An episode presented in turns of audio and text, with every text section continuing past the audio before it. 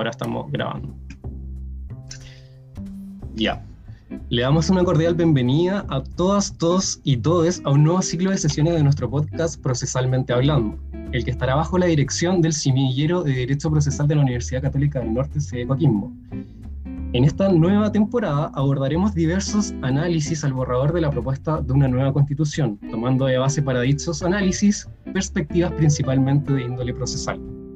El día de hoy abordaremos la propuesta de la constituyente respecto del Ministerio Público y de la Defensoría Penal Pública, instituciones ideadas a partir de la reforma procesal penal del año 2000, la que tuvo por principal objetivo el abandono del sistema inquisitivo del juez del crimen, migrando hacia un modelo adversarial de corte acusatorio. De ahí que recaiga entonces que el Ministerio Público posee la dirección exclusiva y excluyente de la investigación penal y en su caso el ejercicio de la acción penal, y de otro lado, a cargo de la Defensoría Penal Pública, el proveer de defensa técnica a quienes lo requieran, conforme a un estándar mínimo de un Estado democrático de derecho. Es en esta temática que donde nos ilustrará nuestro invitado del día de hoy, el profesor Enrique Letelier Loyola, quien es abogado por la Universidad de Valparaíso, magíster en Reforma Procesal Penal y Comunicación Forense por la Universidad Central, máster en Docencia Universitaria por la Universidad de Barcelona y doctor en, en Derecho por la Universidad de Salamanca. Nuestro invitado, además, posee diversas publicaciones en torno a la justicia penal, acceso a la justicia, garantías procesales penales, participación de la víctima en el proceso penal, estatuto del régimen recursivo, entre otras contribuciones que enriquecen el panorama de la doctrina nacional. Actualmente se desempeña como académico de Derecho Procesal de la Universidad de Valparaíso. Muchas gracias, profesor, por aceptar nuestra invitación. Hola, Fabián. ¿Qué tal? Muy bien. ¿Y usted cómo está? Bien, te faltó decir algo. Creo que lo más importante, yo me considero amigo de la Católica del Norte, y especialmente de la sede de Coquimbo, porque durante muchos años, cuando yo vivía en Antofagasta, viajé a dar clases de litigación a la Universidad Católica y además participo en el magíster y, conozco muy buenas personas y, conozco el trabajo del semillero, así que yo creo que eso es lo más importante. Sí, qué bien. según recuerdo, usted fue juez, ¿no? En el año 2019 en el, concurso de, semillero. Sí, y además he dirigido semillero, así que el trabajo que usted hace es estupendo. Yo creo que es súper bueno que el semillero trabaje todo el año, no solamente para los concursos. Claro, es una súper buena, un súper buen síntoma. Muy bien, entonces damos inicio a, la entrevista propiamente tal, a los que nos convoca hoy. Eh, profesor, ¿qué le parece a usted eh, respecto de la regulación de la Defensoría Penal Pública?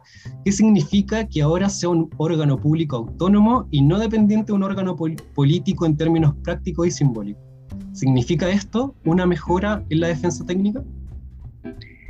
Veo que, tu respuesta es optimista porque dice que ahora, bueno, va a depender si lo aprueban o no lo aprueban.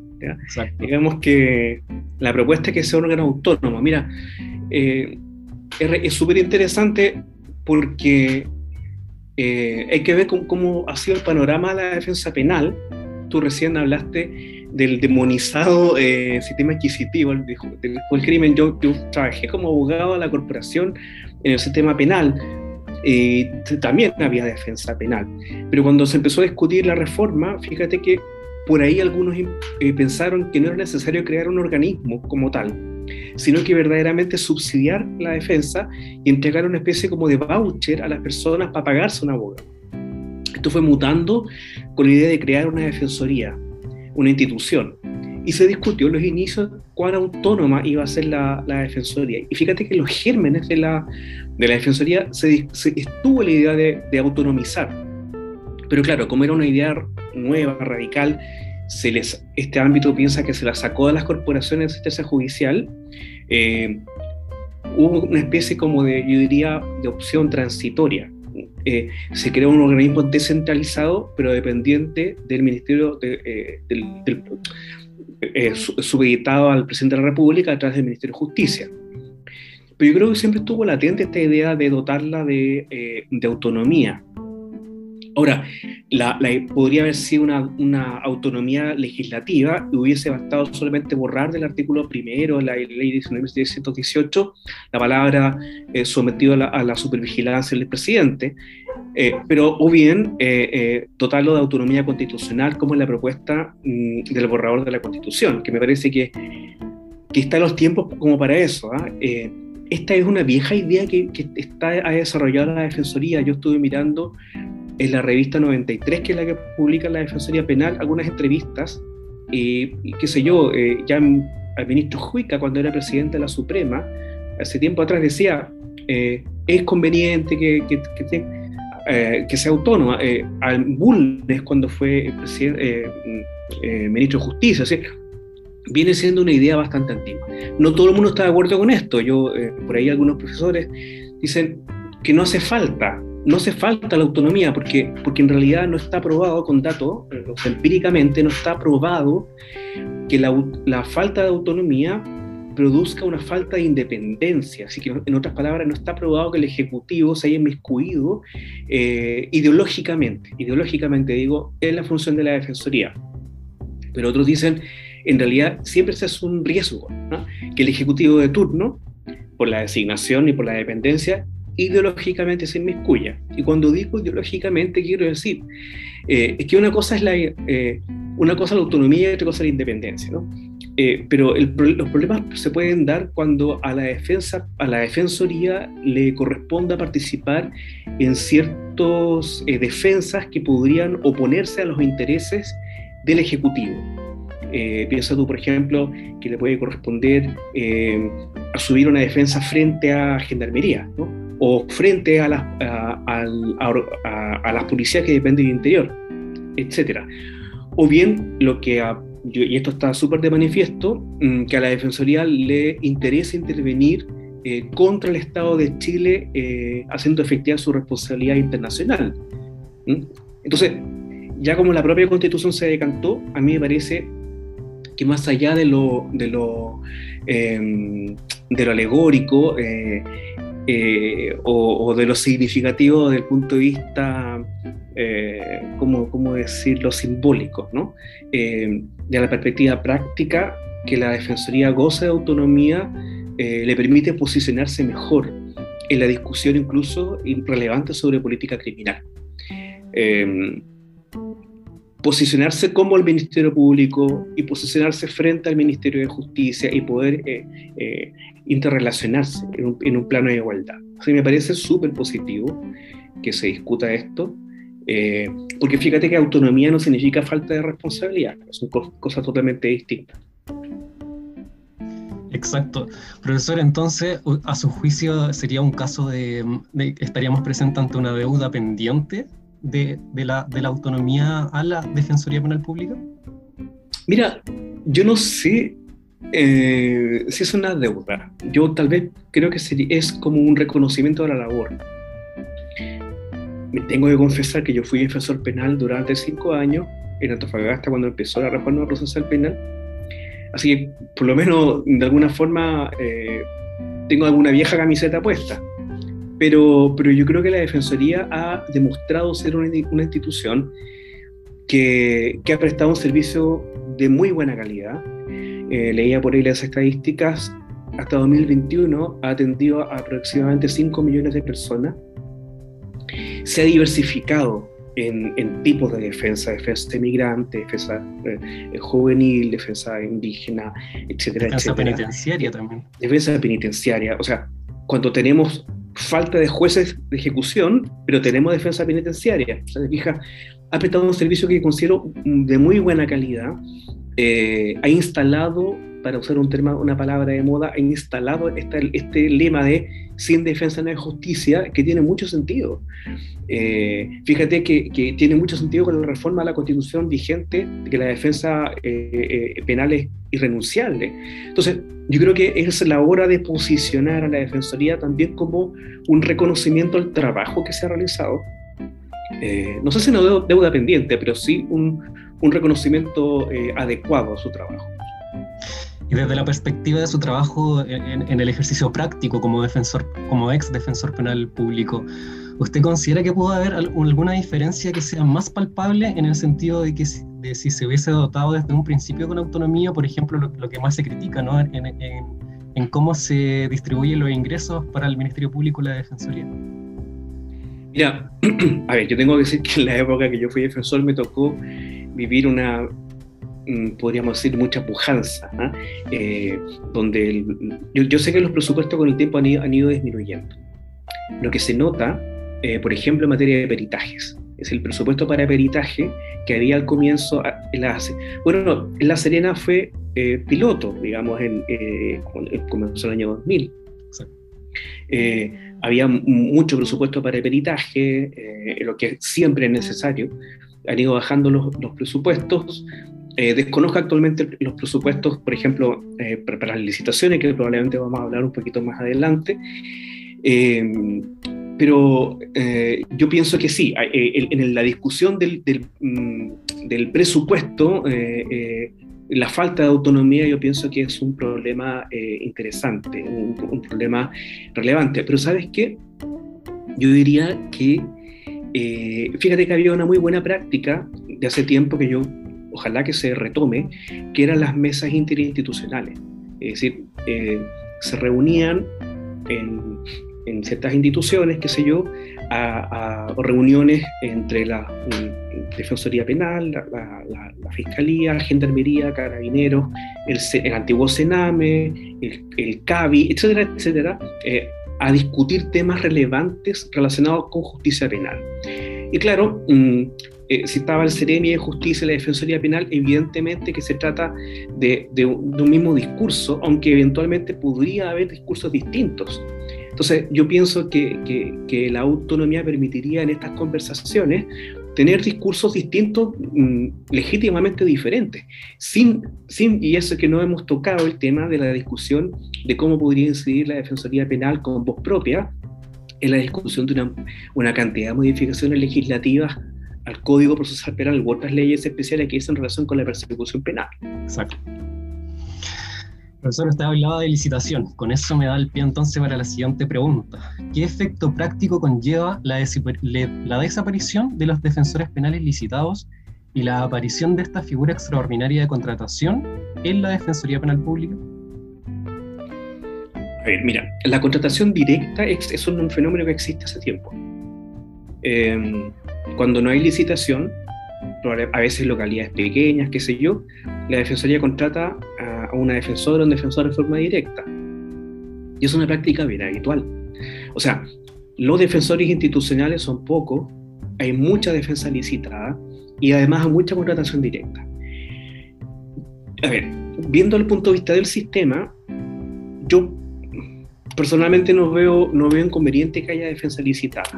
Eh, es más, eso permite cierto flujo de, la, de la defensa penal fíjate que de, de, quienes prestan la defensa penal. Y fíjate que de la perspectiva de la calidad, yo diría que en general los, defensores son defensores son de muy buena calidad, tienen muy buena calidad técnica.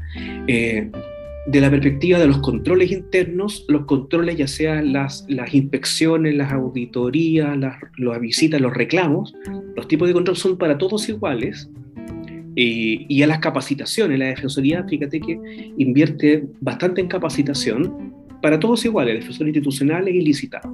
Yo diría que la perspectiva entonces del servicio que se presta a la población, diga en general, ¿ah? es bastante eh, eh, igual o de buena calidad.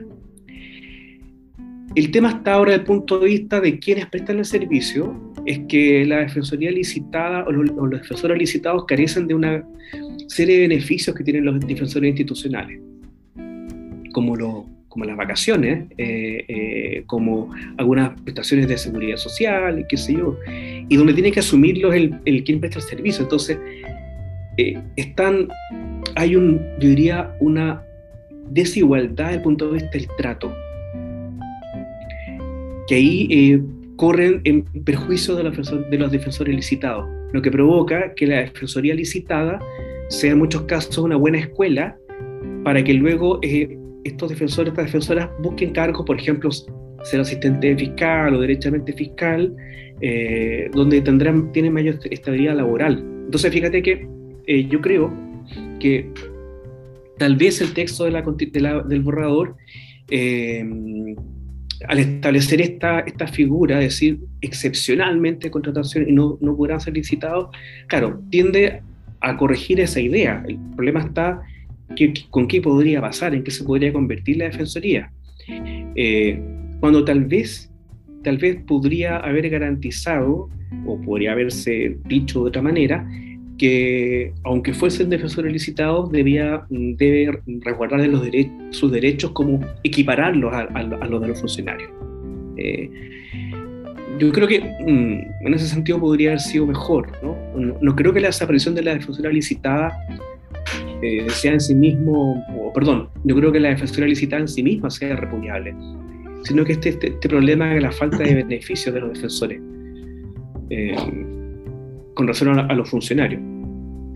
Sí, entonces este equiparamiento de las condiciones laborales de los, de los, digamos, con los defensores penales licitados vendría a terminar con esta situación de precariedad laboral que es precisamente uno de los principales reclamos que han puesto encima del debate. O sea, claro, lo que pasa es que no está puesto así. Eh, eh, lo que hace el, borrador de la Constitución es que elimina la figura de, la licitación.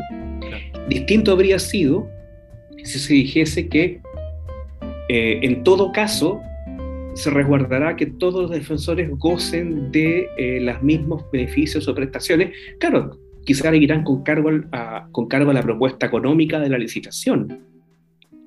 Pero eso, es un tema que puede mejorarse. ¿Sabes qué? Eh, yo pienso que esta, esto puede generar un riesgo de burocratización en, en la institución.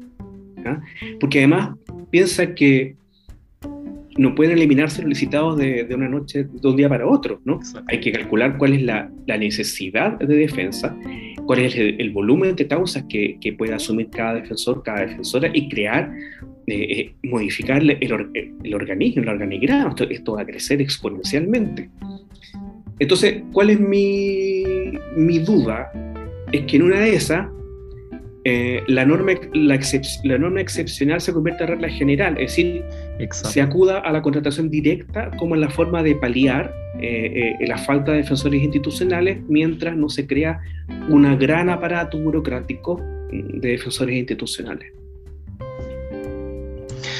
Muy bien, continuando entonces ahora con el análisis del Ministerio Público.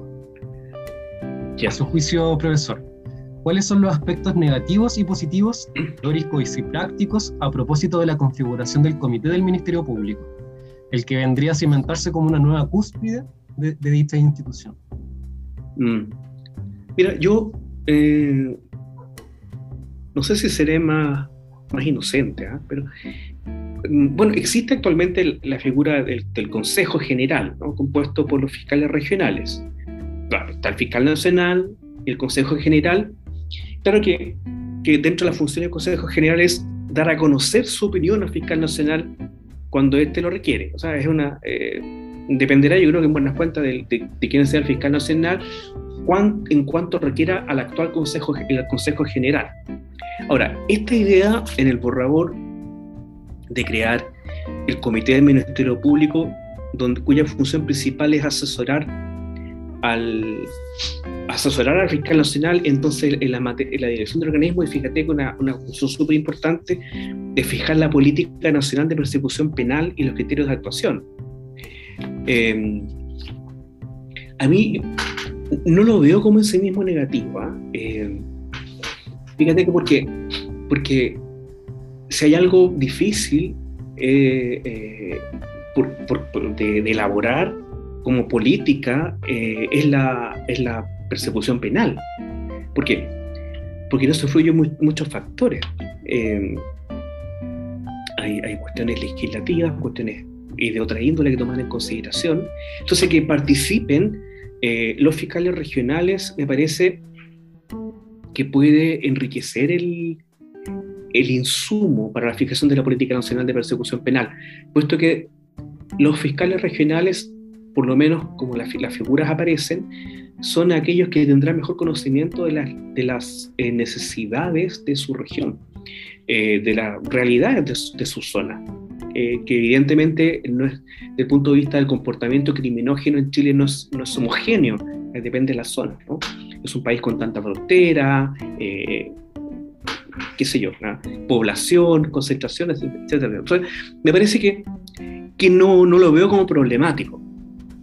Y, bueno, pero el fiscal nacional sigue presidiendo. Lo que pasa es que, que, tiene esta, este consejo. Ahora, en el articulado, tal como está en el borrador, yo veo que hay dos normas que no, me parece que conversen muy bien, porque en una, en una parte pareciera ser que es una mera asesoría, y en otra norma pareciera ser que es la que fija la política criminal. Entonces yo creo que en el texto definitivo va a aparecer cuál es la función real de este, de este, de este comité del Ministerio Público. Pero fíjate que me parece que mientras más, mientras más discutida sea la política criminal, pues, de persecución penal, perdón, puede ser de mejor calidad. Incluso los criterios de actuación. Porque, porque si dejamos que el criterio de actuación solo lo fije un funcionario número uno del fiscal nacional sin control, es que a veces esos criterios de actuación incluso se meten disculpa la expresión un poco académica, pero se meten en cuestiones que son materia de ley. Eh, claro, y eso es preocupante. No sé si podemos entrar en eso, pero, pero, pero creo que requiere ser conversado por un organismo, un organismo asesor. Exacto. Y a, propósito de ese punto, me gustaría preguntarle entonces qué, opinión le merece la, principal crítica que se ha formulado respecto de, este, de, la creación de este comité en torno a que vendría a quizás entorpecer ciertas decisiones que debiesen ser ágiles, que, que a propósito, algo que mencionaba hace poco el profesor Palomo, por ejemplo. Pero, ¿qué decisiones deben ser ágiles? ¿A qué se refiere con decisiones ágiles? que deben ser tomadas en breve tiempo. Exacto. Mira. Precisamente ligado a eso, ¿no? Con, con la fijación de, la política criminal y tal. Sí, pero mira, mira, fíjate que eh, quiero poner un ejemplo. La, la ley 20.931, si mal no recuerdo, que la, corrígeme, que la, esta última ley de agenda corta, sí. la 20.931, modificó una norma que es una modificación que pasó un poco inadvertida, que es el artículo 170 del Código Procesal Penal. A mí me gusta, esa, me gusta siempre esa modificación. Entonces, fíjate que el artículo 170, que se refiere al principio de oportunidad, claro, se incorporó un inciso segundo, dice que el ejercicio de esta facultad mm, se regulará mediante instrucciones generales dictadas por el Ministerio Público con el objetivo de establecer un uso racional de la misma. ¿ya? Esta modificación sabemos que esto ocurrió en el año 2016. Eh, ¿Ok?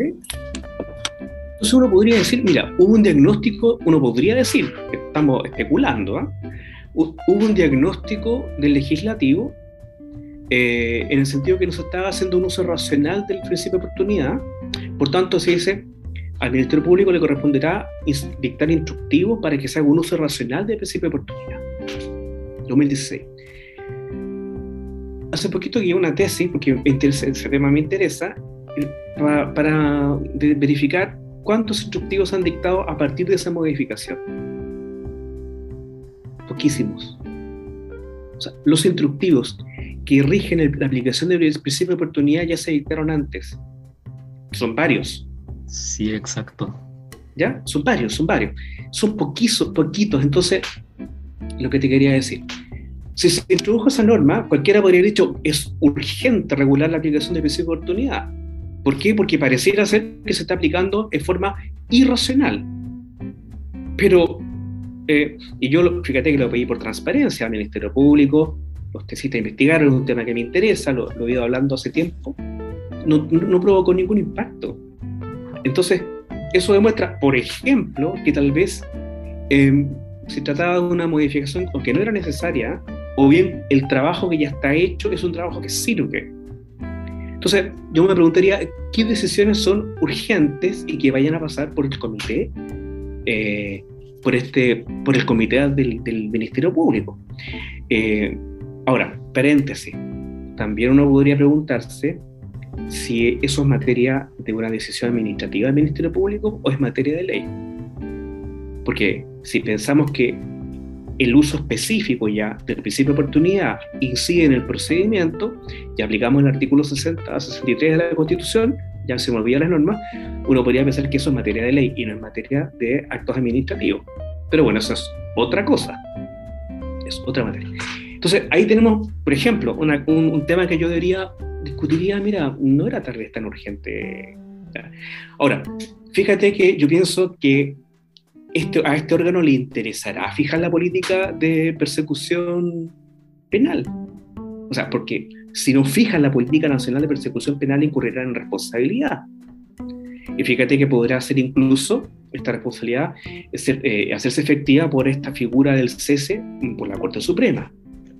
Entonces, yo no demonizaría a este comité, fíjate. Eh, eh, me parece que es, una, es interesante para, para, que, para que la política sea más discutida. Sí, qué bueno escuchar una posición distinta al, al respecto. Se agradece bastante estaría equivocado, evidentemente, pero en una de esas veamos si, si funciona. Exacto, bueno, continuando entonces con el análisis del Ministerio Público. Um, respecto a lo, regulado en el artículo 162 del Código Tributario y esta clasificación de la acción penal previa autorización de ente estatal que, formula el profesor Núñez Ojeda, ¿qué nos propone el borrador de la nueva Constitución? Dice la facultad exclusiva de ciertos órganos de la Administración para presentar denuncias y querellas no impedirá que el Ministerio Público investiga y ejerza la acción penal pública en el caso de delitos que atenten en contra de la, de la probidad, el patrimonio público o lesionen bienes jurídicos colectivos. Sería entonces, estaríamos ante un caso de, en que ya se perdería la validez de este tipo, de esta clasificación de la acción penal. Ya, mira, yo sí, conozco la clasificación de mi buen amigo Raúl Núñez eh, porque claro, esta no es la figura de, delito de acción pública pendiente particular, ¿no? Yo, yo, yo, pienso que esto requiere una discusión más, eh, más detenida de preguntarnos si se justifica en esta figura de la acción penal pública previa instancia de. Bueno, ya previa instancia particular, de, de verdad, eh, mm, viendo los casos del artículo 55, mm, porque por ejemplo, donde más se discute donde más uno puede, puede considerar que, eh, perdón, de los delitos, disculpa, el artículo 54, 54 eh, en los delitos de connotación sexual, de contra la libertad o la indemnidad sexual. Pero finalmente hay tantas excepciones en el Código Penal que, que el día de hoy una cualquier persona que se entere de la comisión de un delito que afecta a alguien puede denunciarlo. O sea, finalmente, mm, por las normas del Código Penal, la, la del 54, ya. Pero hablemos de esta categoría de acción penal pública previa instancia institucional, parece que no, creo que así es el nombre que... Mira, hay un problema eh, que evidentemente nos, enfrenta eh, eh, o nos lleva a estos enfrentamientos que ha existido entre el Servicio de Impuestos Internos y, la Fiscalía a la hora de investigar algunos delitos. O sea, todas estas investigaciones que dicen relación con el financiamiento ilícito de, la, de las campañas políticas y que tienen tintes eh, de carácter tributario. Eh, me parece último, los, último de los casos contra una diputada, Isasi parece, no me acuerdo el apellido. Eh, yo pienso que no pueden depender de, del, del, criterio del director de turno, porque el problema está, el problema está Fabián, es el problema que, enfrentan todos los ministerios públicos y por eso es importante la autonomía del Ministerio Público, o sea que no dependa ni del Ejecutivo ni del Legislativo, eh, o perdón, ni el Ejecutivo ni el Poder Judicial, es quién, quién, investiga a los poderosos. Esa es la pregunta, ¿quién investiga a los poderosos? Y la, la pregunta, ¿quién investiga a los poderosos? El Ministerio Público debe de contar herramientas, herramientas de investigación. Y por cierto que si la decisión depende de una pretendida o pseudo política de la, institución, en el sentido que esto no lo vamos, no vamos a, la institución me refiero que forma parte de la administración del Estado, de no vamos a hacer denuncia ni querella porque en este caso eh, no se compromete gravemente el interés fiscal, etcétera, etcétera, pero, pero existen antecedentes que podrían llevar adelante una investigación, es que ocurre que se está afectando, se está poniendo en jaque una de las finalidades principales que es investigar hechos que pueden constituir delito. Entonces, yo por ahí leía que al Ministerio Público no le corresponde la función de ser recaudador. Claro, evidente, no es el recaudador. Le corresponde investigar penalmente. la recaudación está en manos de impuestos internos y tesorería. Eh, pero ¿qué pasa si, y en consecuencia, también se dice, mira, es que si ya hay una investigación administrativa, en virtud del nevis in ¿para qué va a haber una investigación penal? Y ahí, en ese momento es cuando yo pienso en que faltan eh, las conversaciones, o sea, las coordinaciones. Fíjate que la norma de la, de la propuesta dice, el Ministerio Público podrá siempre investigar, dejando y deja salvo las facultades de querellarse o no de, de, los otros órganos. No es que las derogue, no es que las derogue. Entonces pensamos, si pensamos en impuestos internos, bueno, podrá o no querellarse. Claro, y uno piensa, a ver, eh, eh, para evitar la, doble persecución penal es muy simple, es que si hay sanción administrativa, podrá invocarse en el proceso penal y podrá el Ministerio Público tomar, por ejemplo, una decisión de eh, no perseverar, o bien, qué sé yo, modificarse el, Código Procesal Penal para que eso valga como un equivalente a jurisdicción, o bien, fíjate que nada obsta, de acuerdo al propio Código Tributario, para que se lleguen acuerdos reparatorios. Y entonces sede penal vía acuerdo reparatorio, se logre la finalidad de recaudación del impuesto evadido. Entonces, cerrar la puerta a las investigaciones provoca esa suspicacia contra el sistema que es tan nociva. Yo pienso que la norma viene a solucionar un problema, luego tendrán que las instituciones conversar, fijar, mm, mm, conversar sobre la política de persecución cuando hay intereses fiscales comprometidos. ¿Por qué no hacerlo? Exacto, y en, ese sentido, eh, profesor, si, nos pusiéramos en el supuesto de que queda sin validez entonces lo dispuesto en el artículo 162 del Código Tributario en el sentido de que ya no vamos a necesitar una denuncia o querella por parte del director de Servicios de Impuestos Internos, entonces que procederá por parte del Ministerio Público una investigación y en su caso el ejercicio de la, acción penal. Eh, ¿Será realmente así? Dado que el Ministerio Público se ha demostrado principalmente, digamos, un poco reticente al, ejercicio del, ejercicio punitivo en contra de, personas o entes poderosos, como usted mencionaba recién. Pensando principalmente, por ejemplo, en los casos de financiamiento irregular de la política, como usted mencionaba recién, o, lo ocurrido, por ejemplo, con, con el fiscal Emiliano Arias. Claro, es que fíjate, hasta ahora el Ministerio Público se podría excusar diciendo que no hubo acción ni, ni denuncia. Exacto. No, hubo querella ni denuncia. denuncia. Pero si se levanta la barrera, ojo que el, que el, Ministerio Público no ejerce una acción penal, aunque la Constitución señale que ejerce una acción penal. Yo no estoy muy de acuerdo con lo que, con lo que plantea, por ejemplo, Andrés Bordalí. El Ministerio Público cumple un deber de persecución. Y ocurre que los, como imperativos de conducta procesales, los deberes son imperativos de conducta puestos por la ley en, beneficio de la comunidad, cuyo incumplimiento genera responsabilidad incluso penal. Entonces, al levantarse la barrera, es que el Ministerio Público tendrá que investigar. Ahora, si deja de investigar, se pueden hacer efectivas todas las responsabilidades eh, administrativas, penales, incluso políticas si existieran. Pero no se puede excusar para vetar tras la, la, falta de denuncia eh, o de querella. Cosa distinta luego la, salud, la salida que adopte. Fíjate que, que, me deja más o menos tranquilo a mí el modelo. Eh, que, por ejemplo, en varios de estos casos, no, puede aplicar principio de oportunidad porque se trata de delitos cometidos por funcionarios públicos ejerciendo sus funciones. No puede aplicar. Pero podría, por ejemplo, eh, podría aplicar comunicar decisión de perseverar y en ese caso sería interesante que el Consejo de Defensa o Impuestos Internos se querellasen para poder oponerse a la decisión eh, o que se discuta, ¿no? o bien que se transparente un acuerdo reparatorio, pero que sea transparente. ¿ah? Yo no sé, fíjate que en eso te decía recién, es súper importante que, que, estas instituciones, incluso la propia Defensoría Penal, dialoguen para, para, llegar a acuerdos de hacia dónde vamos a, avanzar con la persecución penal de ese tipo de delitos. ¿Qué, sea, qué se va a perseguir acá? ¿Recaudar eh, eh, la, responsabilidad penal directamente? ¿La reparación del daño? ¿Te fijas? O sea, ¿Cuáles son las alternativas que vamos a manejar?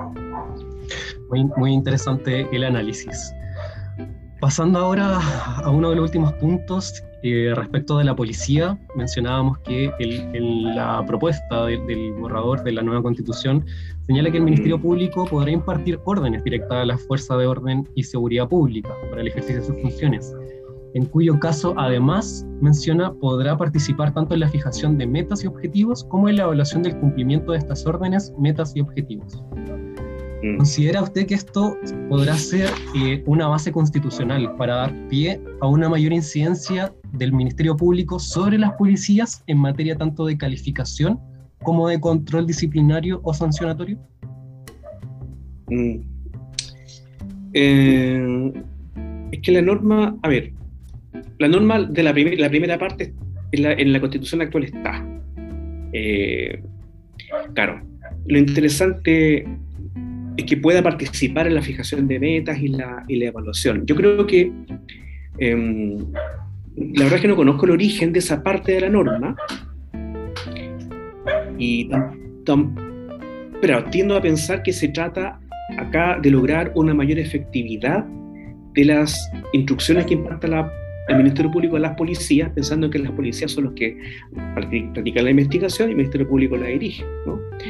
Pero yo no creo que esto implique una, un ni un reemplazo de atribuciones, ni inmiscuirse en atribuciones que no le corresponden, porque finalmente pienso que la, siendo las policías, si es que, no se, si que se mantienen como tales, instituciones jerarquizadas, eh, y además que tienen otras dependencias y tienen responsabilidad disciplinaria, y por cierto que también responsabilidad penal, eventualmente responsabilidad penal, les, corresponde, les corresponden a sus jefaturas evaluar.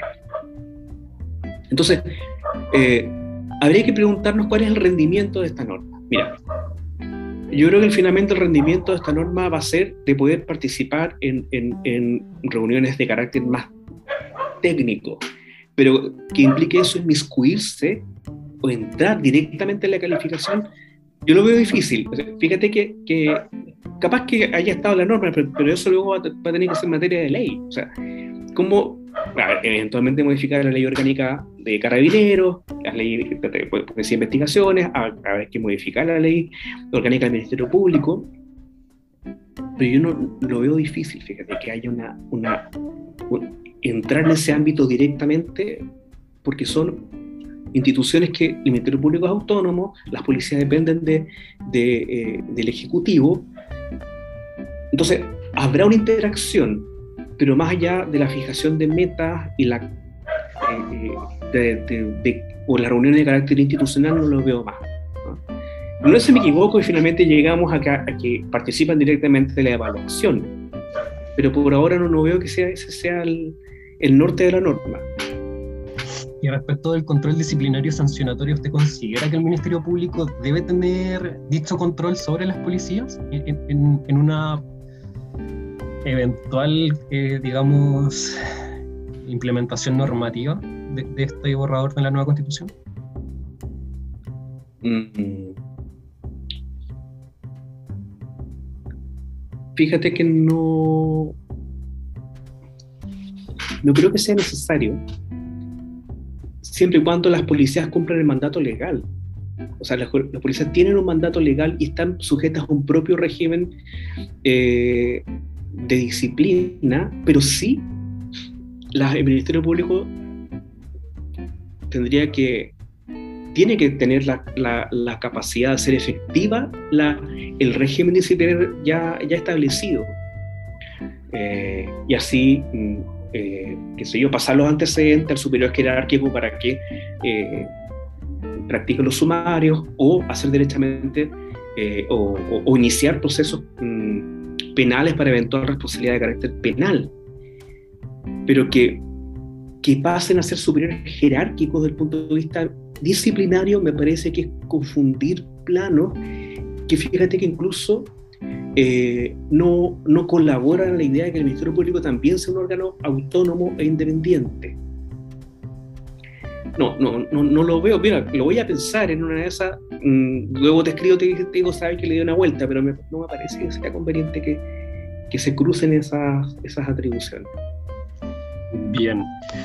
Eh, profesor, no, no, puedo terminar así antes preguntarle, porque ya sé que usted ha escrito respecto del punto que, bueno, un, punto bastante interesante respecto a la justicia restaurativa, ¿no?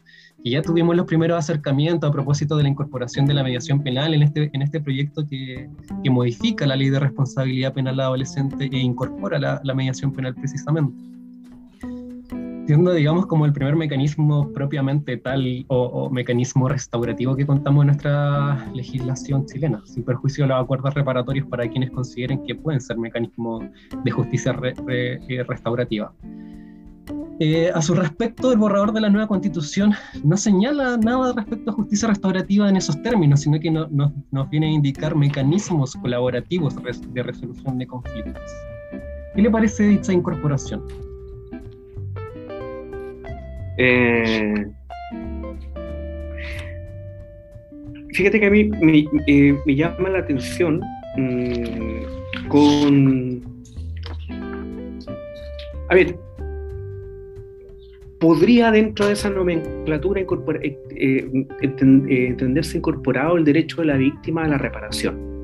Yo pienso que, que la víctima tiene algunos intereses jurídicos protegidos en el proceso penal. Y uno de los intereses jurídicos tutelados por el derecho es la, reparación. Eh, otro su derecho a intervenir. Eh, y ahí uno podría discutir qué consiste esto de intervenir. Eh, pero, pero fíjate con la interpretación además una interpretación convencional, porque, porque hay, hay, hay, convenios internacionales sobre justicia restaurativa para las víctimas, hay uno en 2002 de Naciones Unidas. Y, entonces, podríamos entender que, que la justicia restaurativa se incorpora como un derecho autónomo de la víctima en el proceso penal. Ahora, la mediación penal es una modalidad de justicia restaurativa. Exacto. Eh, es difícil incorporarla a nuestro modelo porque nosotros eh, somos un modelo que vemos poco el, derecho del conflicto, es decir, hemos situado siempre el conflicto, eh, la triangulación, disculpa, hemos situado mucho el conflicto entre el imputado y el Estado, pero dejamos de ver a veces, como plantea Binder, el conflicto con, con la víctima. pero fíjate, por ejemplo, la ley la 19 1968, a propósito de materia contravencional, para la responsabilidad de los niños, niñas y adolescentes en materia contravencional, hay modalidades de justicia restaurativa, cosas distintas que no funcionen. ¿Por qué? Porque el sistema no los apoya. O sea, si no hay un, un, sistema de apoyo para el infractor de ley penal, sea niño, niña o adolescente, o sea adulto, es que es difícil también que hablemos de justicia restaurativa. Eh, fíjate que eh, eh, el juez puede imponer, el juez de familia puede imponer en materia infraccional, puede imponer como, como pena, como pena, mira el contrasentido, como pena la reparación, cuando la reparación está como las antípodas de las penas. Así que ahí tenemos que, resulta extraño. el, el, proyecto de ley de reforma a la ley 20.084 que crea el Servicio de Residencia Social Juvenil está en tramitación desde 2017. Yo temo que si se se promulga y aparezca la mediación penal, sea prácticamente un flatus vocis. ¿Por qué? Porque no hay un sistema, no va a haber un sistema que soporte la reparación eh, como, efectivamente como justicia restaurativa. Cuando, menciona esta falla en el sistema, ¿lo hace desde el punto de vista institucional o de los operadores del sistema que carecen de una lógica restaurativa? Ambos, fíjate. Primero, porque Fíjate que piensa en nuestra manifestación de justicia restaurativa actual, los acuerdos reparatorios, en que se pone énfasis en el resultado. Y sabemos que para que haya un acuerdo reparatorio exitoso es un proceso, no es el resultado solamente, es el proceso. Y eso tiene la mediación, que la mediación es un proceso. Ya. Pero fíjate, tenemos poca cultura de la reparación. Además que siempre la víctima ha resultado ser eh, un, un, un interviniente un poco incómodo, porque a veces no está en sintonía con los intereses del Ministerio Público. Vale, entonces ahí tenemos un problema. Pero además, por ejemplo, en otros países, yo a mí me tocó por ahí mm, participar en, unos eh, conversatorios en, algunos estados de México, tienen sistemas en que el propio Estado, em, eh, si se llega a, mediación, si, llega a algún tipo de justicia restaurativa, es el propio sistema el que indemniza a las víctimas y luego repite en contra del imputado. O sea, asegura que hay una reparación. Cuando la reparación es pecuniaria, ¿te fijas? Eh, pero yo, a veces hablo con, con mediadoras, con mediadores, y les digo, ¿cómo estaríamos para una mediación penal? Y fíjate que hay personas que dicen, no, lo descartan de plano, la mediación penal. Cuando, por ejemplo, la Ciudad Autónoma de Buenos Aires hay, hay estupendas experiencias de mediación penal en algunos delitos que uno podría decir, fíjate que es interesante, o sea, pacifican, ¿no? Pero, pero es un tema también cultural, pero también de que el sistema no se la compra, para decirlo en términos bien, bien concretos. ¿Por qué? Porque una vez es mucho más barato eh, el, sistema de, la sanción.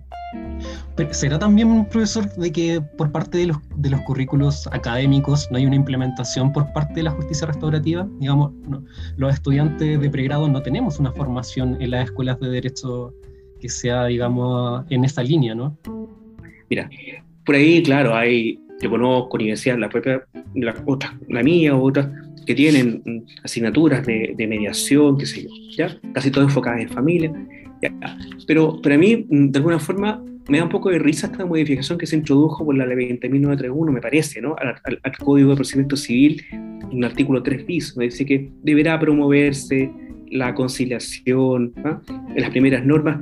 También es una cosa un poco, una declaración de buena crianza, porque eh, en cuántas escuelas eh, de derecho se nos enseña a negociar, por ejemplo.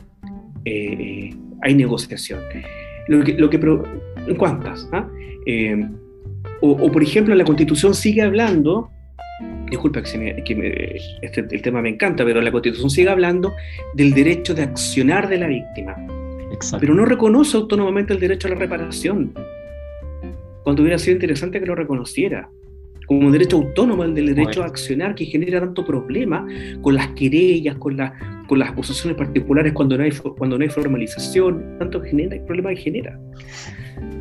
Oiga, profesor, ¿y a usted le parece que existe algún conflicto particular con, con usar el, el, término o la nomenclatura de justicia restaurativa, como por ejemplo pasa en el caso colombiano y mexicano, si no me equivoco, que ambas constituciones lo dicen expresamente, ¿no? Yo pienso que no, que no, no habría, eh, no habría un problema en, hablar de justicia restaurativa siempre y cuando llegamos a este consenso de que estamos hablando cuando hablamos de justicia restaurativa y de reparación. No siempre la reparación. Eh, fíjate que es tan interesante entender que hablamos cuando hablamos de justicia restaurativa y reparación, como ponernos luego de acuerdo en cuáles son las prácticas restaurativas que vamos a validar porque también muchas dicen relación con, eh, con, una, el, con el conocimiento que se trae asentado, eh, con, con, una especie de nus. Fíjate que hay, hay, ciertas comunidades que han aprendido de las prácticas ancestrales de sus pueblos eh, originarios. Como pasa entonces, con la, con la comunidad indígena maorí, por ejemplo, en Nueva Zelanda en, Canadá también, te fijas, que no siempre será mediación, a veces serán consejos, se involucra la familia, eh, pero nuestro, nuestro, sistema es tan, es tan vertical, es tan de, el conflicto entre el Estado y el, y el, y el, imputado, el, quien, quien se apartó de la norma. Y a la víctima, la, disculpa nuevamente la expresión, la tiramos a la pelea con la querella, ¿no? Y, la acción civil, además de ser una especie de extraños que se puede, pero la reparación es tan importante. Eh, pero por eso, ¿qué vamos a entender por reparación? ¿Cuáles van a ser las prácticas restaurativas que vamos a, ¿Qué tiempo vamos a dar para la reparación? ¿En qué espacio? ¿En el proceso penal? ¿Fuera del proceso? Son decisiones políticas que hay que tomar también. Y decisiones importantes para, para, una, para, una, correcta implementación de un proceso restaurativo. Bueno, finalmente eh, preguntarle respecto a estos mismos mecanismos colaborativos de resolución de conflictos, como lo señala el borrador de la, de la propuesta de una nueva constitución. ¿Usted considera que luego en la implementación, por ejemplo, debiesen quedar excluidas las víctimas de violencia intrafamiliar, como lo es actualmente a través del artículo 19 de la ley de 20.066, que excluye la posibilidad de arribar a un acuerdo reparatorio en casos de violencia intrafamiliar?